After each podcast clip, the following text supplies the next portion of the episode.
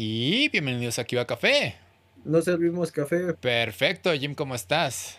Bien, ¿y tú? Bien, bien, también disfrutando mucho jugar Final Fantasy XVI, haciendo corajes, odiando a todos, queriendo quemar al mundo en, el juego.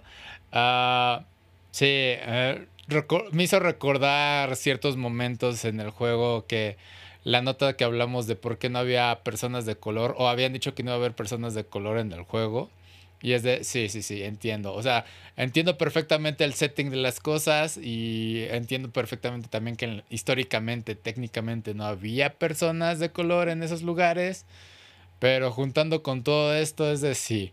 No es único de las personas de colores porque la esclavitud pues obviamente se vivió en distintas zonas desde mucho tiempo y bla, bla, bla pero normalmente es una herida más este, social, eh, reciente lo que le sucede a las personas de color, ¿no? Y hablo de unos side quests, porque los side quests no soy muy fan de ellos y eso es muy raro que me suceda, pero no soy muy fan de estos side quests porque las recompensas no son muy grandes, son tareas como de ve a este lugar y habla con fulano y regresa, cosas muy tontas. Sin embargo, lo hago por el valor de la historia, porque eso sí tiene Final Fantasy VI. Me escucho en eso de que si, los, si vas a poner side quests, haz que valgan la pena o tengan eh, coherencia con lo que estamos viendo en la historia, ¿no? Y estos side quests te hablan precisamente de cómo tratan a los portadores en la sociedad. Voy a hacer un pequeño spoiler de uno, pero fue el como que me hizo, ah, quiero golpear niños y quemarlos en este lugar pero yo entiendo que son técnicamente inocentes, pero eh, te topas con una niña y te dice, ah, oye, ¿me puedes ayudar a encontrar a Chloe? Sí, es mi mascota, tiene un bonito pelaje. Y Clive es de, ok, vamos a ayudarte. Sí, es que desde, no he comido desde ayer y ya tiene que comer y bla, bla, bla. Y es de, ok, pues sí.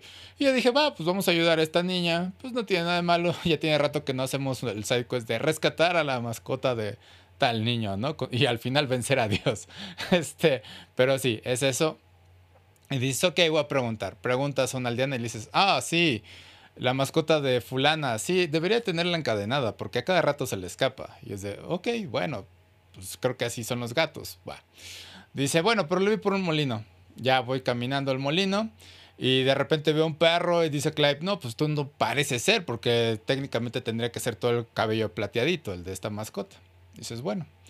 Pero voltea a Clive y dice, mm, parece ser que hay alguien que está tomando una siesta. Y es de, yo, Clive, ese, parece, esa persona está tomando una siesta en el piso, no parece que la esté tomando, ¿no? Ya se acerca a Clive y, ok, es un portador que cayó ante la maldición del cristal, que básicamente hace que su cuerpo luzca como ceniza o se petrifique. Y eh, pues, es algo que sucede porque usan mucha magia los portadores, o sea, tienen un límite de uso de magia al final del día. Y entonces de repente estás viéndolo y dices, güey, pues qué mal por esta persona, lo explotaron y todo eso. Y de repente llega la niña de, ah, Chloe, ahí estás, ¿por qué estás dormida? Y a mí se me derrumbó todo el mundo y fue de, oh, Dios, estamos en esta sociedad, ok, sí, estamos en esta sociedad, ¿no? En el que cree que eh, la portadora, esa persona es tu mascota. Y fue de, ah, te quiero golpear en la cara. Y aparte dice, no, y aparte mi papá me dijo que pasarían meses para que me comprara otra Chloe. Y es de todas sus portadoras, la llama Chloe. Y le dice, pero tú eres la más bonita porque tu cabello está, es plateado. Le dice, pero solo te pedí que usaras magia para divertirme un rato. Y es de, oh, no. Entonces sí, Final Fantasy XVI está haciendo cosas que diga, odio el mundo en el que estoy, pero es la experiencia de experimentarlo a través de este juego es interesante, ¿no? Conocer esas cosas. Y, y podrás decir, este, güey, pues qué, qué, inocente, ¿no? Pensar que eso existió. Sí, ya sé que eso existió, pero hay veces en que se te olvida, ¿no? Y, estaba tan enojado con el juego que dije, no, ya no voy a hacer el siguiente side quest porque no quiero lidiar con estas cosas. Pero fue de pero es por, tengo que vivir la experiencia del juego, ¿no? Al fin y al cabo, algunos side quests expiran dependiendo cómo avance la historia principal. Fui a hacer el siguiente y ya está un señor noble y te dice, hey, tú, portador, ven aquí. Y es de, tienes que hacer algo por mí. Y es de, no quiero hacerlo, güey. Eh, no eres mi jefe, la chingada, ¿no? Le dice, pero bueno, no importa. Lo que quiero es que rescates a mi hijo del ataque de un lobo. Y yo de, ok, vamos a rescatar al niño del lobo, ¿no? Y ya te vas acercando a los pastizales y se escucha el grito del niño, ¡ay, ayuda! Me está atacando un lobo. Y yo así de, bueno, hay que ayudar al niño, eh, lo está siendo atacado por un animal, bueno, ya, voy a atacar a, voy al lugar y me quedo así como, tengo que ser cuidadoso con esto, ¿estamos seguros de que este lobo es malo? Y el texto dice, lobo rabioso, y dije, ok, y Torgal, tu compañero perro, lo ataca y dices, ok, ok, si es un enemigo, no, no estoy yo, ¿no? O sea, va. Lo eliminas y el niño inmediatamente te dice, así no tenían que ser las cosas, tú tenías que haber sido el que muriera. Y yo de, ah, ok, otro niño que quiero quemar. y este... Y ya de repente regresas con el señor noble y dice, ah, ¿qué te pasa? ¿Por qué mataste al lobo de mi hijo? No estaba perfectamente educado, ¿no? Y es de, no es cierto, estaba rabioso, estaba volviéndose loco y, lo demás. Y el niño de, ¿ves? Te dije, este, este portador es extraño, nos dirige la palabra como si nada, ¿no? Y el señor es de, dime quién es tu dueño y la chingada, para reclamarle cómo te comportas. Y te sale el diálogo de eh, un personaje que conoces y que te, es como que tu cubierta para infiltrarte en esa zona, o decirle, yo no tengo dueño. Y fue de, no, no voy a fingir, yo no tengo dueño. Inmediatamente Clive es, yo no tengo dueño y no le debo nada a nadie, ¿no? Yo de, bien, Clive y la chingada. Le dice, ay, ¿quién te crees? Largo de aquí, voy a llamar a los guardias y la chingada. Ya después tienes otra conversación y ya nada más se escucha a- en el fondo unos gritos. Y es que resulta que según compraron otro lobo más grande y pues el trágico destino de ellos es que fueron devorados por el lobo, ¿no? Y fue de karma, gracias, ¿no? Pero sí fue como de... En algún momento esta sociedad va a quemarse y la voy a destruir. Pero sí, interesante los sidequests de, de Final Fantasy XVI. O sea, creo que lo que más me pegó es ver a niños involucrados en esa sociedad. Porque aparte ves otras cosas que suceden con los portadores. Entonces, sí, fue impactante en cierta medida. Recordándonos en qué mundo vivíamos. Pero bueno. Y otra cosa que hice fue terminar de leer el manga de Billy Pat, eh, del mismo autor de Monster. Eh, está bueno, está interesante. Los primeros 50 episodios se tardan en construirse, o sea, sí son como que raros, pero ya después empieza a tomar aire y en los últimos episodios es como que se vuelve más interesante, o sea, le meten turbo a la historia. Sigue siendo bueno. Billy Bat es este personaje de cómic que básicamente se dedican a buscar cuál es el origen. Y el origen se va como. En los primeros tres episodios te sacan esta mamada de que este Jesús de Nazaret dibujó a Billy Bat. O sea, ya lo conocía. Y es el mismo diseñito que ves en la, en la portada del manga. Y de repente te meten cosas como de mm, el, el asesinato de eh, Kennedy. Y es de, ok, ¿estamos yendo por esa ruta? Ok. Y ya después le meten como que este desmadre de Disneyland y otras cosas. Y es de, ok, ok, está dando la vuelta al mundo y quiere que conozcas varios personajes. Y sí, la historia va desarrollándose a lo largo de varios años y ves cómo algunos personajes envejecen, cuáles son sus conexiones. Y puede ser algo muy, muy interesante. Entonces, está bueno Billy Bat. Eh, puedes hacer una infografía acerca de cómo se relacionan estos personajes, muy similar a lo que vi en Final Fantasy XVI. Tiene una infografía muy bonita de los personajes, cómo interactuaron a lo largo de los años y los países, cuáles son sus relaciones este, internacionales. Entonces, sí, Billy Bat recomendado uh, por si quieren alguien checarlo. Pero bueno, esa fue mi semana. ¿Qué tal tú, Jim? Pues acabé de leer el manga de Pluto, ya después Mm. veré en Netflix la, la serie, pero me, me agradó bastante. Ambos leímos Urasawa. Ajá. Está, está muy, muy bien hecho. Y este. Y eh, acabé de ver la serie de Ojitos de Huevo. ah, ¿qué tal? Está muy, muy, está muy, muy bien hecha. O sea, eh, está muy graciosa. Y aparte sí tiene ahí su, su buen este, dosis de, de trasfondo y hasta de un poco de, pues de educar un poco al público de cómo tratar a, pues no tanto de cómo tratar a alguien que tenga eh, diversidad funcional, sino que pues darte a entender que son personas como cualquiera y que no requieren un trato especial más allá de que pues tienen ciertas limitaciones físicas. Sí, vi los primeros tres episodios y es un excelente trabajo. Eh, Ojitos de Huevo como actor, no sé si tenga antecedentes, pero lo hace muy bien. O sea, es él, literal, o sea, ¿no? Eh, me parece muy interesante. Me encanta esa introducción de los papás, que está el papá sobreprotector y la mamá de tú puedes superar todos los retos, ¿no? Y como le dice al entrenador de fútbol, si le pone cascabeles a esta pelota, va a ser el mejor portero del mundo, ¿no? O sea, todavía dando las expectativas, pero es lindo, pero todavía no está listo. O quizás no era la profesión de ojitos de huevo, ¿no? Y entonces Ojitos de Huevo explotando al máximo su situación me parece fantástico. Eh, entonces sí, muy buena serie. Digo, nada más vi los primeros tres episodios hasta ahora, pero sí, sí me parece muy buena. Y me gusta esta parte de cuando está sobre la Ciudad de México y le grita, ¿no? O sea, yo te voy a, dominar, o no me acuerdo qué le dice. Está, está emocional ese momento, la verdad estuvo chido. Entonces sí, muy bien el, trabajo de Ojitos de Huevo en la serie de Netflix. Sí, tanto Ojitos como Quique Vázquez, que realmente pues no son los actores, son, son los eh, comediantes, hacen un, gran papel. Sí. Y creo que eh, el mensaje en general de la serie es bastante, bastante bueno porque sí se quita este eh, estigma, ¿no? De, de por un lado decir que no pueden hacer nada y por otro lado este lo que aplica Televisa, ¿no? De de vendernos la historia de que eh, como si fueran este angelitos o este tipo de, de mensaje eh, lastimero que, a mí me parece bastante denesnable, ¿no? Sí, sí, la verdad sí es sí cuesta trabajo pasar el estigma porque si de repente yo me he puesto en la situación de qué pasaría si me encuentro con una persona con una capacidad diferente, ¿no?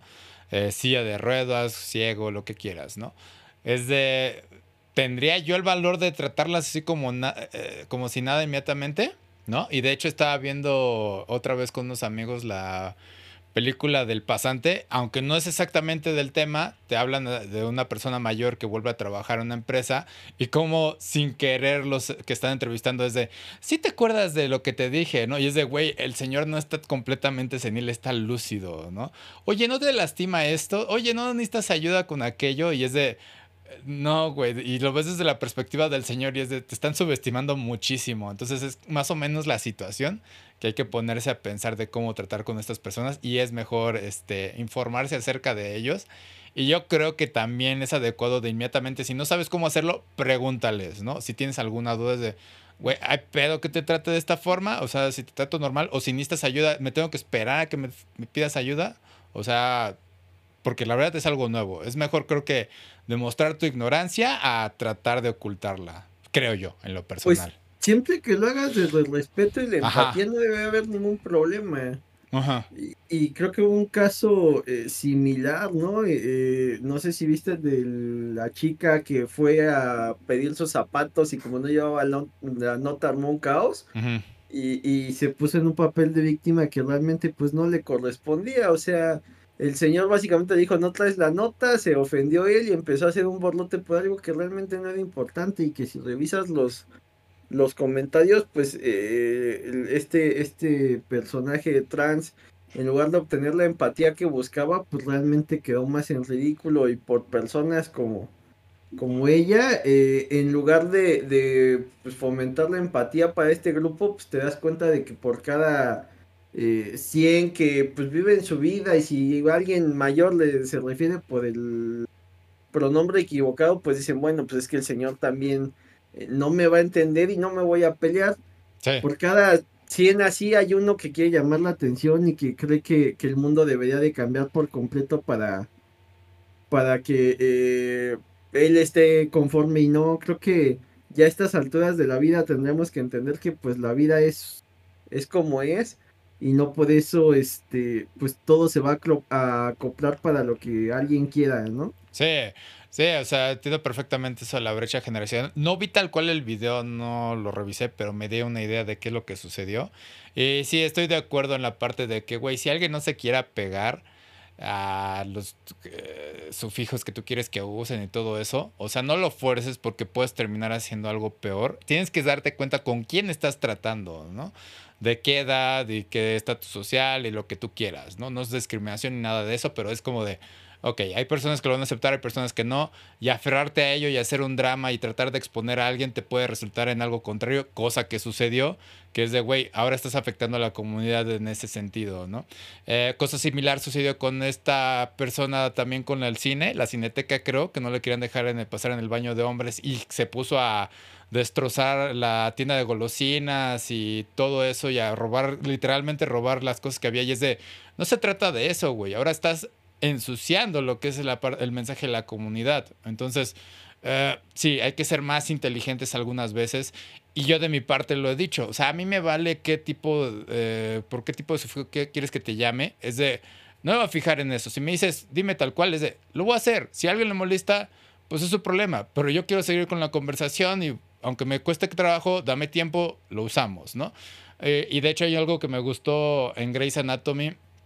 Hay un momento en el que uno de los doctores mayores y de color dice, güey, eh, ah, perdón, te digo él. Y dice, no, quiero que me digas ellos, ¿no? Algo, eh, them. Dice, ok, me parece raro, pero... Y le cuesta trabajo adaptarse a lo largo del episodio. Es de, ok, sí, ya lo tengo más o menos dominado. Se me hace extraño, pero yo lo entiendo porque yo vengo de la era del racismo. Entonces, desde su punto de vista eran similares y es de, pues sí, tenemos que respetarnos unos a los otros, ¿no? Entonces yo no me lo dejo así, pero sí, estoy de acuerdo en que no empujen este tipo de cosas con ciertas personas, tienen que saber medirlo, ¿no? Y si no les convence, se pueden retirar de la conversación y punto, se queda ahí. Entonces sí. Ah, pero no, si quieres ya con eso pasamos a notas y todo esto acerca de respetar y demás. Eh, estuvo bueno el drama pseudodrama o noticia de esto, eh, de Franco Escamillas versus cierta salsa, no voy a decir el nombre de la salsa, por las razones que igual pues tiene razón Franco Escamilla y la mole, ¿no? Eh, no sé cómo se llama el show del Franco Escamilla y la mole, ¿cómo se llama su podcast? O no sé qué Los amos del universo, donde saca su mesita de plástico y están comiendo y platicando, es los amos del universo. Ah, ok, es eso, sí, no, no lo conozco. De hecho no conocía el nombre de la mole hasta que vi la noticia y ya fue leyendo los comentarios. Pero bueno, lo que sucedió es que están comiendo y Franco Escamilla está hablando así excelencias sobre una cierta salsa y está diciendo está bien buenísima y todo eso. Y de repente la mole es de lástima que no pagan. Y en un momento Franco Escamilla como que lo toma de, se pone serio así como de ¿qué sucede aquí, no? Pero dice, ah, te refieres a que no nos pagan por hablar bien de la salsa. Y le dice la mole, no, güey, es que a mí no me pagaron cuando me pidieron hacer un anuncio sobre ellos. E inmediatamente la postura de Franco Escamilla es de, suelta los sintoncillos y dice, a ver, güey, explícame cómo estuvo esta situación. Dice, sí, no me pagaron. Ok, entonces, que chinga su madre esta salsa porque no le pagó a, a mi cuate y ya no vuelvo a comer esta salsa y empieza a decir como que, bueno, todos los que comen esta salsa son de lo peor, ¿no? Y fue como que bastante bueno el video reacción. Fue como de, güey, pues sí, sí se puso en modo serio, modo de tengo que defender a mi compa porque yo entiendo esta situación. Y si es de, sí está chido, o sea, qué bien que defiendes a un artista al que no le pagaron por hacer su trabajo, ¿no? Porque dice la mole que incluso facturó. Y es de, ok, hiciste factura, ¿no?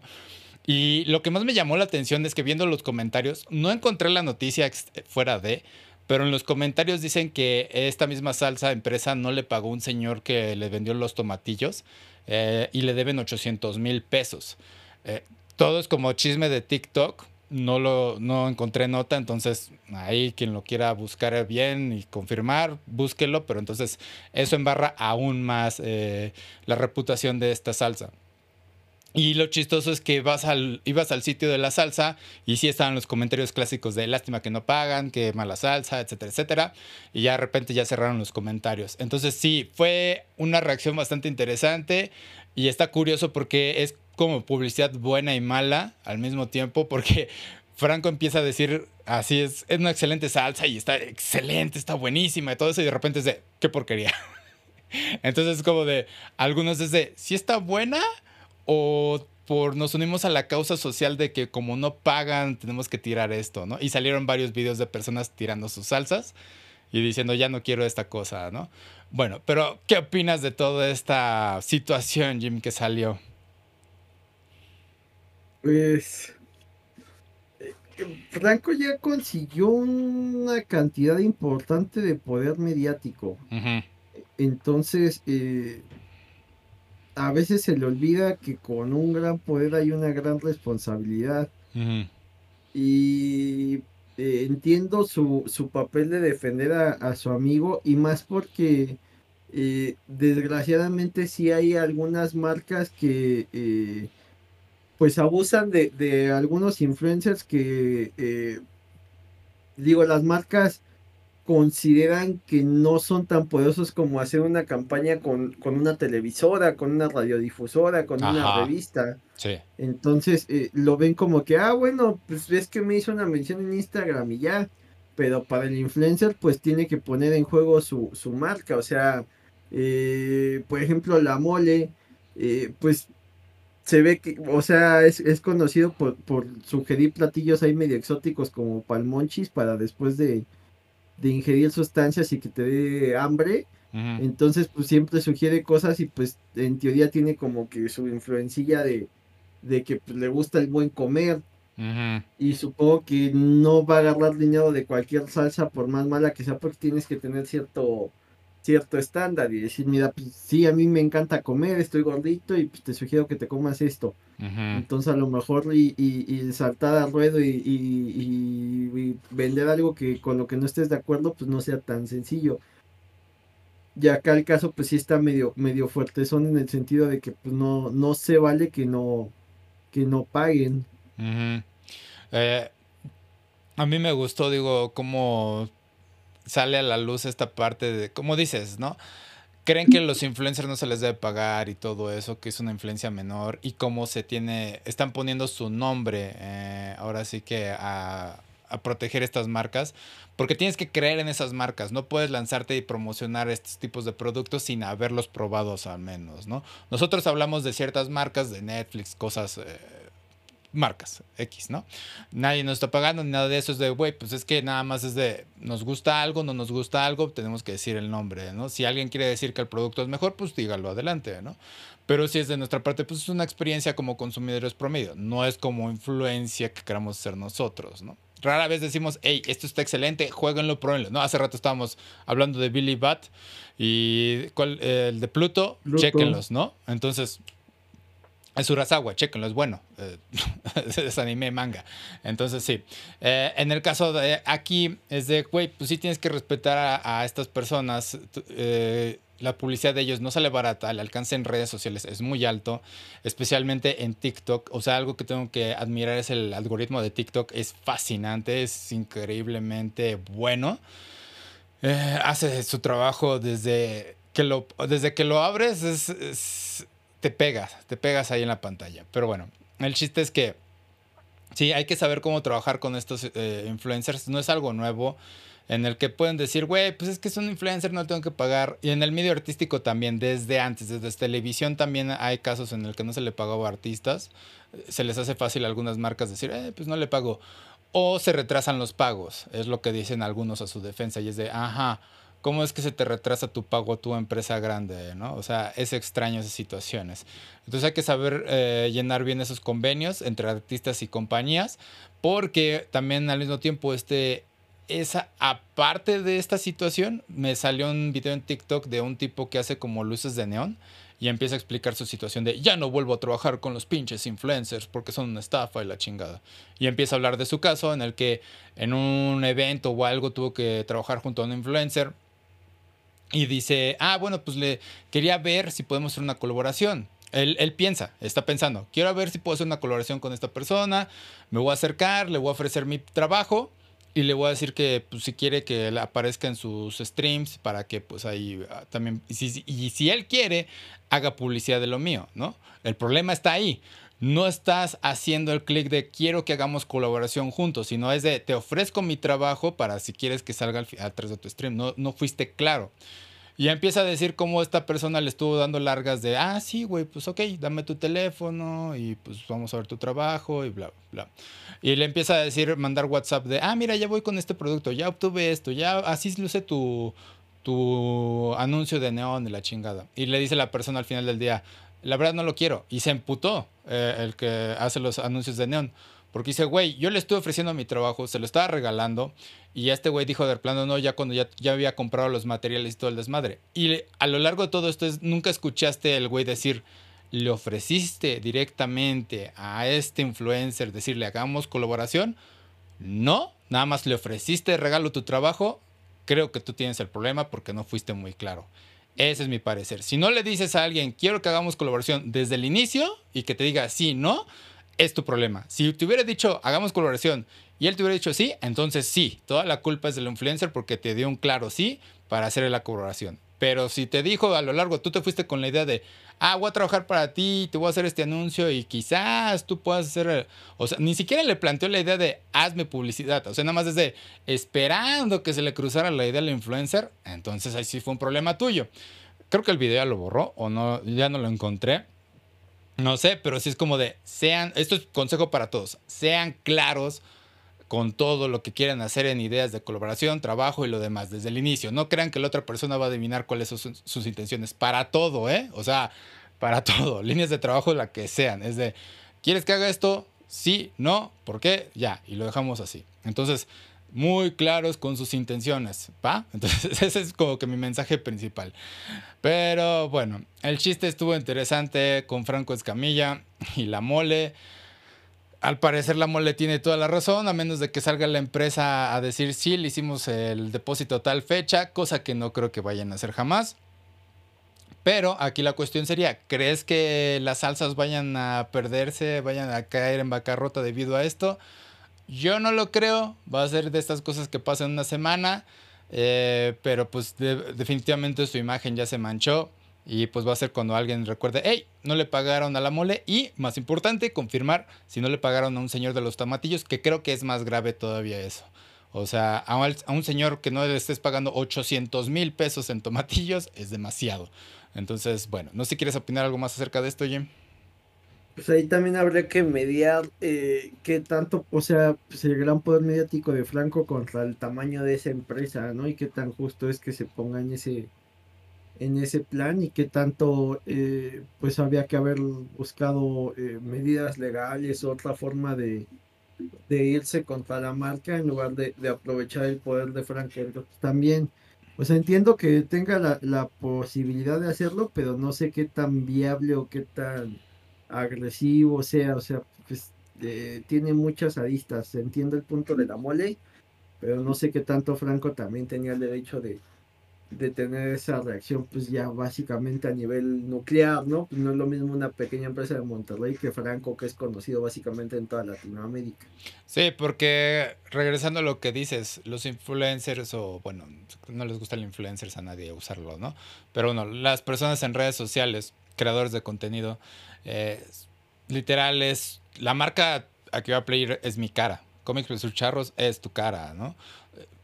Esto está relacionado con mi marca. Si yo digo de ser una tontería, se hunde mi marca, se hunde todo lo que yo he hecho, ¿no? Igual para Franco Escamillo y la mole. Es más fácil que se quiebre. Con la salsa, con Disney, con Marvel, con lo que tú quieras, no tienes una cara tal cual que lo represente. Pueden despedir a, una, a un engranaje y se cierra el asunto, o pedir que, o mandar una carta de disculpas y se cierra el asunto. Pero al final del día, para alguien que trabaja creando contenido, su cara siempre va a representar algo. Y hay videos que dicen, ay, de disculpas y todo eso, y se graban llorando y todo eso, y es como, sí se critica un tanto eso, pero al final del día sí llega a controlar ciertos daños en, tus redes sociales. Entonces, sí, es más peligroso lo que tú puedas decir en línea y todo eso. Una cosa es que defiendas tus valores y otra cosa es que te pongas a atacar a otros, ¿no? Entonces, sí.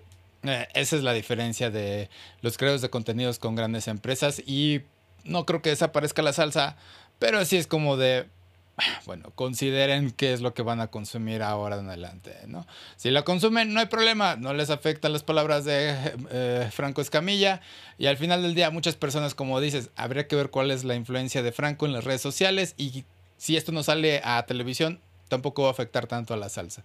Porque al final del día la televisión todavía tiene más influencia. Pero bueno. y hablando de proteger trabajos y demás. En esta semana también se anunció, o bueno, se hizo popular cierto programa eh, llamado Nightshade eh, AI, que básicamente es un programa o un tipo de código que puedes implementar a tus imágenes que si lo que hacen supuestamente es modificar en cierta forma los píxeles de las imágenes que hacen ilustradores. Eh, no es perceptible al ojo humano, pero sí para las inteligencias artificiales que recopilan estas imágenes. Eh, es decir, eh, cuando quieren generar arte por inteligencia artificial, entre comillas, recopilan imágenes Y lo que hace esto es que básicamente si está, le dices a la inteligencia artificial, hey, quiero un arte de un perrito. Y se pone a buscar, obviamente, arte de perritos y la recopila y te hace un perrito original, entre comillas, nuevamente, porque el arte por ella y no es original, jamás lo va a ser. Este, recopila las imágenes de perrito para crear un perrito original. Eh, lo que hacen con Nightshade es que básicamente al modificar estos píxeles puede terminar siendo un gatito en vez de un perrito. Entonces, sí, es una forma de envenenar eh, las imágenes para que la inteligencia artificial no pueda obtener el producto deseado. Eh, bastante interesante la tecnología, fue hecha por un profesor y un grupo de alumnos, creo, llamado Ben Sau en California. Eh, bastante bueno. Muchos lo han, han dicho, güey, esto es fantástico. O sea, es una buena forma de proteger nuestros trabajos. Eh, especialmente porque al inicio del año, eh, Wacom, la que crea tabletas de dibujo y demás, usó inteligencia artificial para crear un arte y promocionar sus nuevos productos. Y todos los artistas fue de, Wacom, ¿qué te pasa? O sea, contigo trabajamos, con tus productos hacemos ilustraciones y usaste inteligencia artificial para hacer este dragón. Búsquenlo, tiene varias fallas, como que la cola se combina con un pie y un pie está mal hecho y cosas así. Entonces, güey, ¿qué pedo con Wacom? Fue atacado. Pero bueno, el chiste es que al parecer Ben Sao y su equipo también sacaron algo que se llama Glaze y es una máscara que hace que la, eh, la, imagen sea interpretada como de una forma distinta. Entonces piensan combinar Glaze con Nightshade para aún así envenenar más las imágenes para la inteligencia artificial. Y pues sí, obviamente lo que busca pues es proteger todas las ilustraciones porque vimos el boom de las imágenes, eh, el arte AI y cómo ahora sí que se robó el arte de varios artistas. Y creo que tiene muchos usos buenos, especialmente porque también en esta semana hubo una noticia de Taylor Swift eh, que usaron su rostro para imágenes adultas y dije quizás esto también pueda ser implementado en fotografías de artistas y demás y puedan protegerse de este tipo de cosas. Pero bueno, ¿viste algo de esto, Jim? Está, está brutal la cantidad de, cosas que se pueden hacer con inteligencia artificial. Y aparte, eh, pues sí, ¿qué tanto puedes lucrar ya con esto? O sea, yo en la semana vi un especial de George, George Carlin, el comediante que ya tiene un rato fallecido. Mm. Que si no me equivoco se llama algo así de eh, es bueno estar muerto o algo así. Ajá. Que está hecho por una inteligencia artificial que supuestamente está especializada en, en comedia. Que ha recopilado todo lo que pudo de comedia. Entonces, eh, recopilaron todo lo, lo, que había en audiovisual de George Carlin y generaron un nuevo especial de una hora. Creo que eh, alimentaron el algoritmo ahí con cuestiones como este, la situación actual, el, control de armas en Estados Unidos, este, el COVID, etcétera, etcétera, etcétera. Y con eso sacaron ese nuevo especial y realmente eh, parece que lo estuvieras escuchando. Ok. Está, está bastante extraño porque sí es como si fuera él, pero pues obviamente no, no es él. Ok.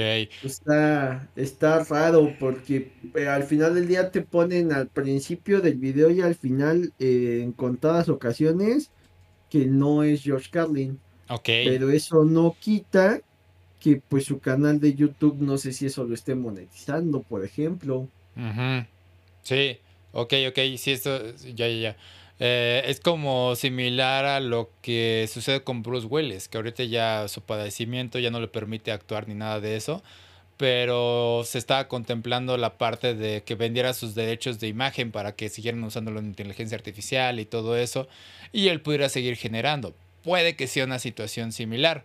Eh, lo cual sería una mejor forma, o sea, junto con Nightshade, sería una excelente forma de regular todo este contenido de inteligencia artificial y que el dinero vaya directamente a las personas que pues, están involucradas en esto, ¿no? Entonces, sí, eh, Nightshade es una excelente aplicación. Eh, es una maravilla para combatir lo que es las inteligencias artificiales, que no tienen nada de malo las inteligencias artificiales en ciertos usos como ChatGPT, si quieres buscar información o resumes todo eso. Depende del uso, es un área muy gris. Aún, ¿no?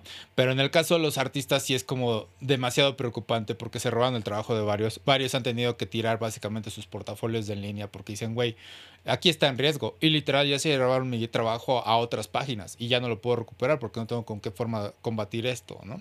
Em, sí, eh, lo que, al que sí le está pegando y a los que piensan como que más atacar en este sentido es este...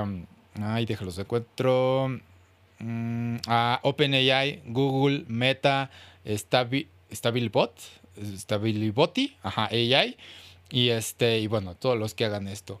A mí me da curiosidad esto porque te están diciendo que con las inteligencias artificiales eh, es cuando los empieza a atacar este Nightshade, ¿no?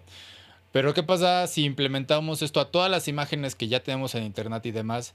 Y yo, por ejemplo, tengo una imagen y quiero buscarlo en el buscador de imágenes de Google. Google todavía podrá seguir haciendo su trabajo porque digo, es una función interesante la que tiene Google cuando quieres buscar imágenes. O sea, si es de, quiero saber la referencia de esta imagen, especialmente con memes, es de, güey, esta imagen no sé exactamente dónde es, pero quizás Google sepa. Y sí, Google es de, ah, aquí está, esta es la referencia. Y de, ah, gracias Google, he aprendido algo nuevo, ¿no? Eh, pero si quizás con Nightshade pueda estropear este tipo de mecanismos, no lo sé. Entonces quizás creo que nada más ataca al trabajo de las inteligencias artificiales y no la búsqueda de Google.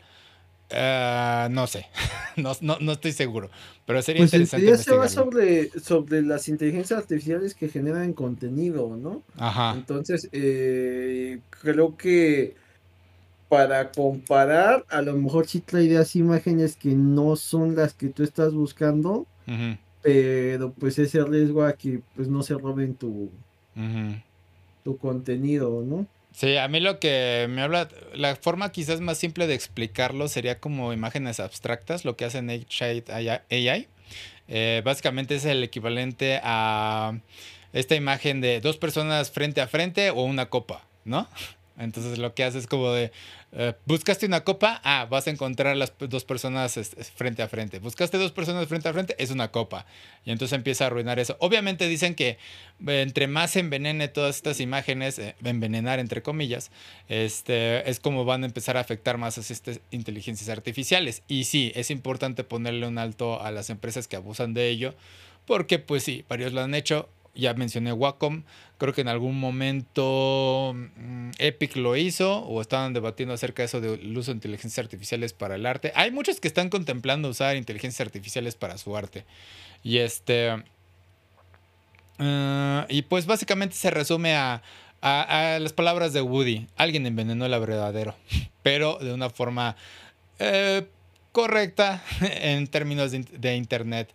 Entonces sí, va a haber un nuevo algo que estropea el trabajo de las inteligencias artificiales para las empresas y estoy a favor de ello, siempre y cuando no afecte a largo plazo a la humanidad.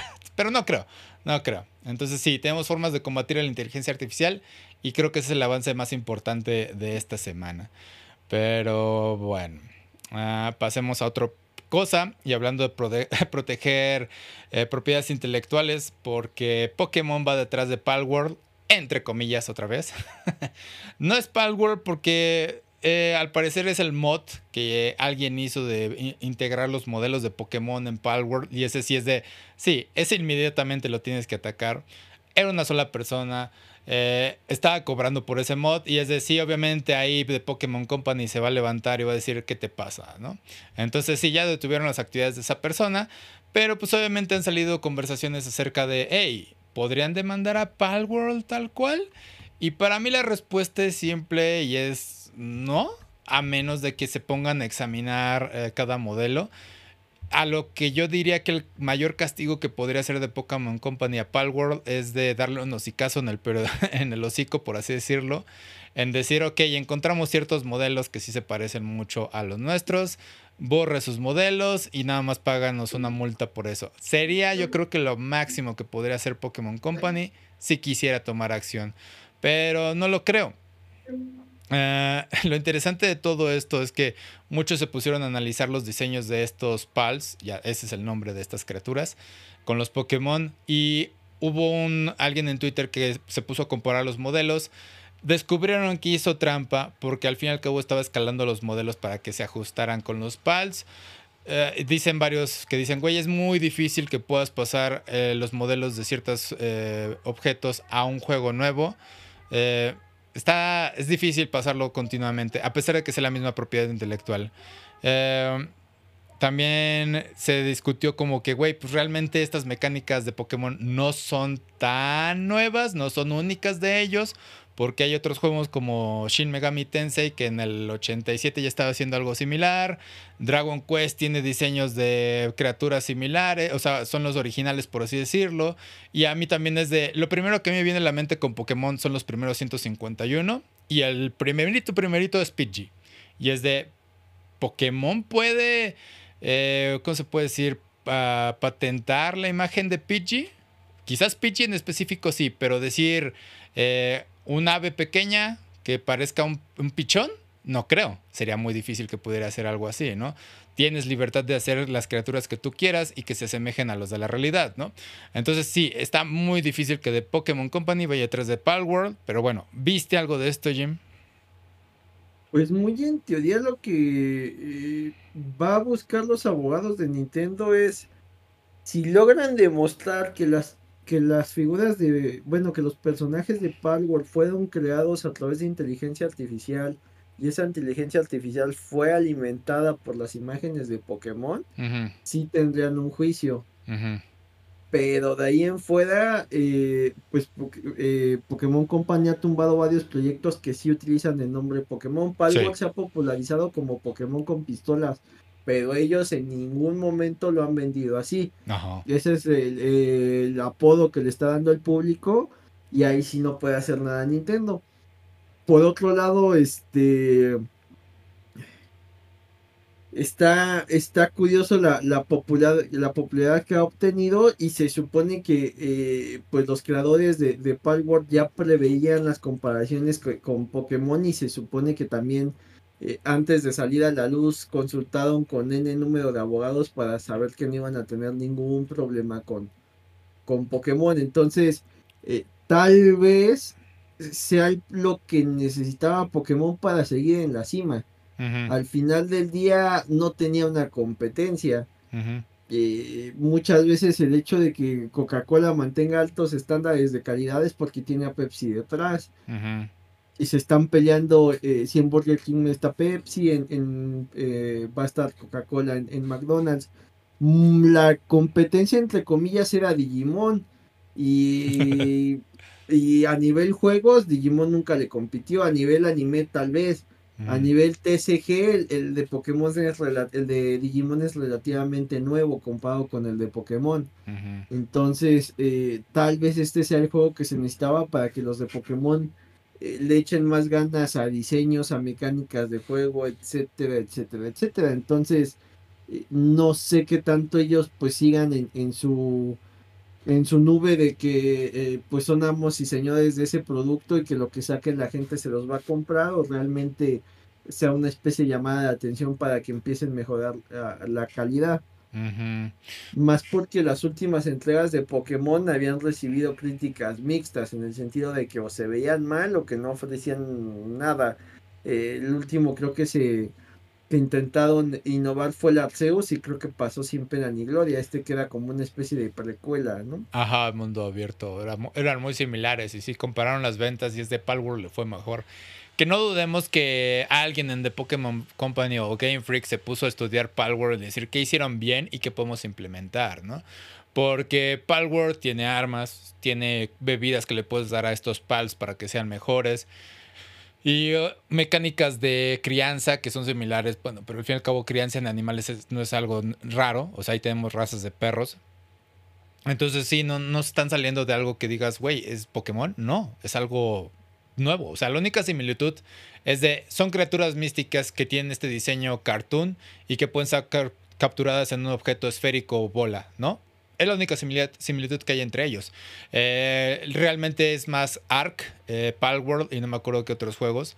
Eh, entonces creo que lo está haciendo muy bien este estudio, ¿cómo se llama? Pocket Pair. Ajá. sí, porque incluso yo, yo he visto videos de Palworld y es de, quiero jugar esa cosa. y es de, realmente quiero jugarlo, ¿no? Eh, vi algo de la crianza y dices, güey, puedes hacer esto y esto con los pals. Y es de, esto es mucho mejor que lo que haces en Pokémon, ¿no? Eh, Pokémon tiene la parte de crianza, sí, tiene la parte de que puedes reproducir Pokémon, pero todos sabemos qué tan, o sea, no lo hablamos tan abierto, pero todos sabemos lo shady que puede ser Pokémon en ciertos aspectos. La crianza de Pokémon es consíguete un dito y que se reproduzca miles de veces. Y eso, ¿qué significa eso para un dito? ¿no? ¿Qué significa eso para el otro Pokémon con el que se está reproduciendo? Y Palworld les dice, sí, aquí está, pues obviamente tengo que hacer que se reproduzcan. Este, hey, tenemos que usar ciertas criaturas para hacer ciertos trabajos. Lo primero que ves en algunos Pokémon, juegos de Pokémon es de, hey, hay mudanza, aquí hay un Machop Machamp haciendo la mudanza Obviamente fueron capturados y están siendo usados para hacer la mudanza porque lo más fácil tiene lógica, son muy fuertes, ¿no? No es distinto a lo que están haciendo en PAL, eh, en que los está haciendo trabajar para ti, eh, rompiendo piedras, cortando árboles y demás, ¿no? La diferencia es que tiene esta parte gris Palworld de tienes la opción de explotarlos o tratarlos como criaturas decentes, ¿no? Porque les puedes poner su jacuzzi para que descansen y sean y rindan mejor en su trabajo y demás y tienes comandos de hacerlos trabajar durante largos periodos y más rápido, o sea, explotación literal y es de eso es decisión del jugador, no estás forzado a hacerlo, es cada quien decide qué hacer. Eh, tenemos la parte de armas. Ah, pues entonces hablemos de Pokémon y la guerra Pokémon, de la cual nunca se ha abordado ningún tema, pero sabemos que existe desde las primeras generaciones porque eh, el teniente Search fue que dijo, ah, yo, yo viví en la guerra Pokémon y todo fue de, ¿qué fue la guerra Pokémon, no? Ah, hay un pal que le está interesado en reproducirse con humanos. ¡Ey! Hay una parte de la historia de Pokémon que dice antes los humanos y los Pokémon convivían y antes se reproducían entre ellos, o bueno, había relaciones entre ellos ya no lo abordamos, pero existe dentro del lore de Pokémon, ¿no? Entonces Palworld es como de, nosotros lo estamos haciendo abierto, o sea, todos estos temas oscuros que no quieren hablar, ahí están. Entonces realmente no hay una queja acerca de quién es el original, quién es la copia. Lo único similar nuevamente es las, las criaturas cartoon y la parte de capturar. El resto es de haz tu granja, sobrevive, haz lo que tú quieras en este mundo. Y he visto muchísimos diseños de PALs y sí hay algunos que sí parecen Pokémon, que no creo que hayan sido hechos con inteligencia artificial, pero sí alguien se aventó a hacerlos similares. La estética Pokémon es única y cada Pokémon pasa por una revisión para ser eh, lanzado al final del día. Eh, es un estudio. Y a estos PALs, pues sí, algunos sí son originales, algunos sí son copias. Hay algunos originales que dije, güey, no ese se ve genial ese estaría chido tenerlo en el equipo, ¿no? Eh, también me, lo que me gusta es esta posibilidad de, hey, si Pokémon es muy estricto haciendo sus diseños eh, de Pokémon tal cual, y ya hay artistas que están sacando sus Pokémon originales, esperando que algún día eh, Game Freak voltee a verlos para aceptarlos, ¿por qué ahora no llevan sus diseños a la, a la puerta de al lado? Porque el estudio está en Japón también, y decir, hey, ¿Quieres diseños? Aquí hay. ¿Te quieres librar de una eh, posible demanda de Pokémon Company? Ten aquí, actualízalo, ¿no? Y serían buenas oportunidades para alguien decir, güey, pues sí, aquí están. Lo único que creo que sí tiene bien patentado, no es cierto, ni siquiera eso está patentado. Las evoluciones de los Pokémon eh, también pueden ser puestas como fusiones y demás, entonces sí, ahí, ahí no pasa. Entonces sí, de Pokémon Company ha construido algo muy grande con ahora sí que su franquicia ha establecido bien quién es. Eh, es como decir Coca-Cola es rojo y blanco, es el equivalente, o sea, Pokémon es de Pikachu, ¿no? Tiene que ser así de lindo estas cosas y tienen que tener este ambiente, ¿no? Eh, entonces sí, realmente no creo que se sientan afectados por esto de Palworld más que por el mod que mencioné al inicio van a estar intactos este Pocket Pair, van a poder seguir haciendo cosas, pero lo que sí tengo que aplaudirles es que rescatan mecánicas de juegos y decir, ¿por qué no hacemos algo combinando estas eh, mecánicas y hacer algo interesante y nuevo, ¿no? Porque aparte están trabajando en otro juego que anunciaron hace tiempo, se llama Never Grape. Y Never Grape vi el tráiler y se ve bien interesante. Es un Metroidvania que se parece a Hollow Knight. La estética sí es muy similar a Hollow Knight, eh, pero aquí es una brujita con sombrero. El sombrero posee criaturas, lo cual es Mario Odyssey. Pero lo eleva aún más porque va a agregar un multiplayer en el que van a estar como que otros tres sombreros disponibles aparte de la bruja. Y cuando la bruja vence a un monstruo, puede ser poseído por ese sombrero de un compañero y el compañero manejar a ese monstruo. Y aparte añade mecánicas de granja eh, y otras cosillas. Y es de, güey, está genial. O sea, yo lo vi y fue de, se ve fantástico esto, se ve muy divertido y está combinando varias cosas llamativas. Entonces, Sí, me interesaría también jugar eso. Y dije, güey, Pocket Pair lo está haciendo muy bien. Está levantando. ya hizo un juego 3D genial, que es Pal, eh, Palworld. Y está haciendo este Metroidvania 2D, que es este um, Nevergrave. Eh, se ve muy, muy, muy bonito. Sí hay cosas que se podrían pulir con la animación, pero bueno, eso ya es trabajo de ellos. Quizás lo hagan después. Entonces, sí. Eh, eso es lo, genial, porque está haciendo, está usando estas mecánicas. Eh, y es lo que hablábamos luego con Warner Bros. y otras empresas, que es de no nos gusta cuando patentan ciertas mecánicas, como el sistema Nemesis, ¿no? De, eh, Shadow of Mordor. Entonces, eso es lo genial de cuando no se patentan. Quizás lo que está haciendo Pocket Pair levante algunas eh, banderas con algunos estudios y digan, ¿saben qué? Sí tenemos que patentar porque alguien le está sacando provecho. Y es de, entiendo que te puede enojar cuando alguien copia tu tarea y le va mejor, ¿no? Básicamente. Entonces, sí, eh, muy interesante Pocket Pair. lo curioso es que el CEO de esta empresa no sabe llevar presupuestos. porque al parecer eh, fue de, bueno, ganamos eh, un montón de dinero con nuestra copia de, bueno, semicopia de Breath of the Wild. Eh, no me acuerdo cómo se llama el juego. Craftopia.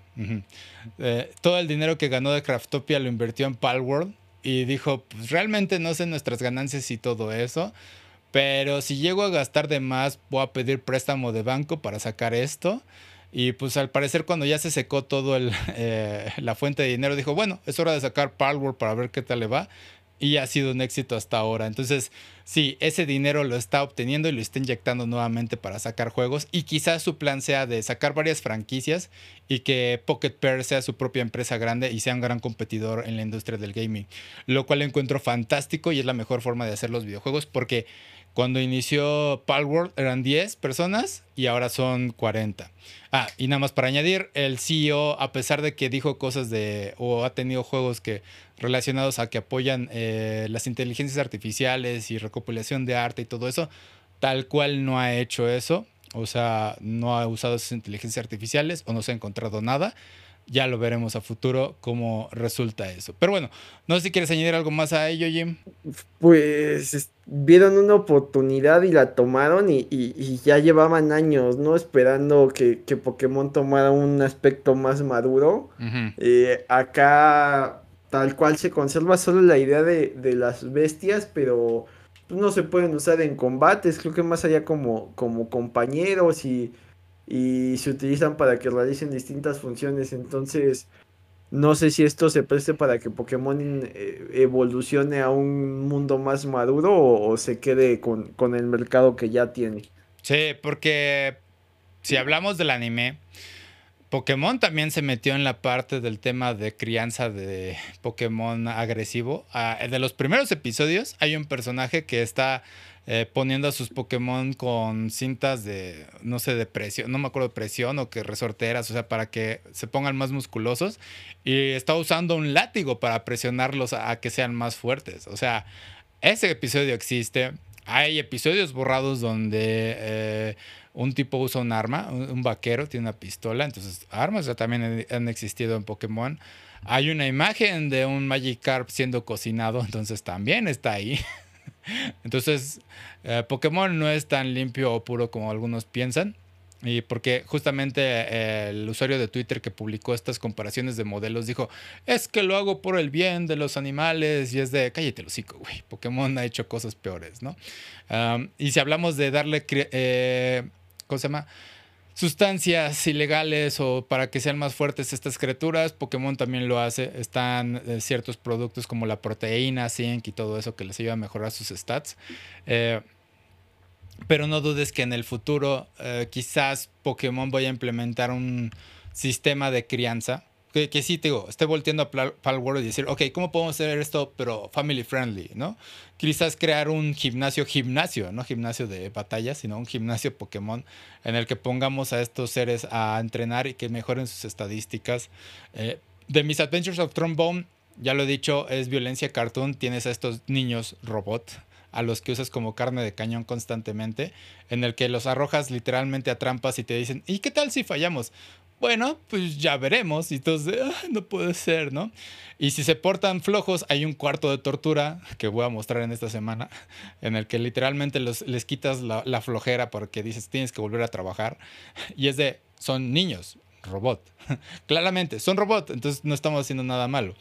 Eh, y entonces en Pokémon quizás puedan hacer este tipo de cosas de, hey, pues los metes a un régimen de entrenamiento y que tu Pokémon mejore sin que tenga que estar consumiendo ciertos productos, ¿no? Y aún así el mundo de Pokémon sigue siendo bonito, pero lo preferiría sobre el de Palworld aún, pero jugar Palworld se me hace ahorita más interesante. Y quizás, quizás estemos hablando de la tendencia de un mes o dos y ya después desaparezca, pero todo depende de lo que haga Pocket Pair, si agregue más diseños, si de Pokémon Company los demanda, si integran más cosas para jugar, porque la verdad he visto bases y se ven muy, muy bonitas lo que están haciendo las personas en estas cosas. Eh, y creo que el diseño de la gallinita es mi favorito. Es, es sencillo, es estúpido. Y digo, quisiera un peluche de esa cosa. Se ve muy bonito la gallina. Pero bueno. Eh, ya para terminar por tiempo, Jim, ¿dónde te puedo encontrar? En Twitter, bueno, en ahora ex como Jim Dosky, busquen los contenidos de Comics vs. Charlos. Perfecto, me pueden encontrar como aquí va Player en Facebook, Twitter, Instagram y YouTube y todo lo demás. Y también aquí va Player Versus, ya estoy al día con todos mis gameplays, ahí siguen publicándose, chequenlos. Este, y stream, ya saben, en Twitch y Facebook. Ah, ahí busquen el en Next cada cuando hacemos el stream. Pero bueno, eso es todo por esta semana. Gracias por acompañarnos. No tengan un buen día, tengan un excelente día. Se cuidan. Nos vemos. Bye.